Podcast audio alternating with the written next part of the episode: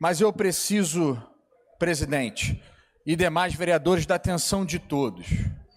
Eu preciso entrar num assunto aqui que muito tem interesse, vereadora Carla e vereadora Camila, vossa, eh, vossas excelências. Eu trago ali o número de famílias em extrema pobreza no estado do Espírito Santo. Tá? É, só que no estado do Espírito Santo, a Luiz Varejão, esse número dobrou. Em 2020, eram 3,6%. Em 21, 6,1%. E na pobreza, pode baixar um pouco a matéria aí.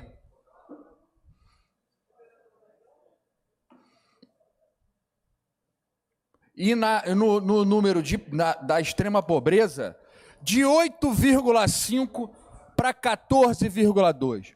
O que adianta um cofre cheio de dinheiro? O que adianta, governador, um, um Estado nota A se a nossa população está passando fome? Isso eu estou falando de pessoas que têm uma renda de 154 reais e outras famílias que têm renda de 535 reais. Para que, em ano de eleição, distribuir ordem de serviço. De ano de eleição, está com PowerPoint em dia. São tantos projetos, são tantas promessas em dois mandatos. Quem não fez em oito, não fará em doze. A gente precisa ser honesto com a população. Enquanto isso, senhores, muda a matéria, por favor. Vamos botar agora da realidade de Vitória, algo que já saiu do papel. Vitória será a única capital do Brasil a erradicar a extrema pobreza.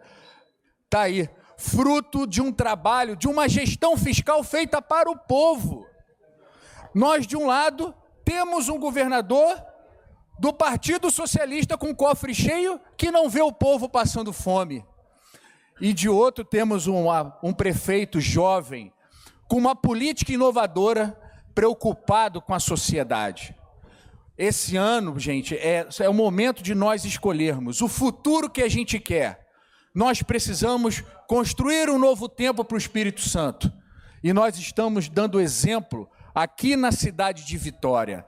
Então eu não poderia de fazer, de deixar de fazer esse registro e parabenizar o prefeito Lorenzo Pasolini e toda a sua equipe, como os demais membros da Câmara de Vereadores que estão fazendo por onde ao tratar o orçamento com seriedade. Aqui a política é de verdade. Aqui a política é para o povo, não para os privilegiados. Fica aqui a nossa informação e nossa contribuição e pedimos para que você, cidadão, reflita em quem você irá votar esse ano.